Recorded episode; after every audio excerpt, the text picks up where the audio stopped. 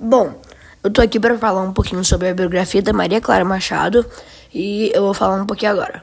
Maria Clara Jacob Machado, uma escritora que nasceu no dia 3 de abril de 1921 em Belo Horizonte e se mudou para o Rio de Janeiro aos 4 anos de idade com seus pais, Aníbal e Araci.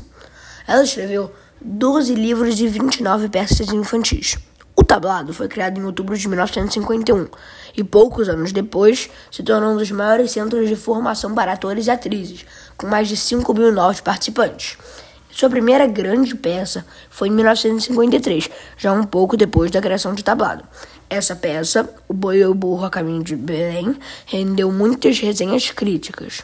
O espetáculo foi criado com bonecos e fantoches, mas depois foi feito com atores.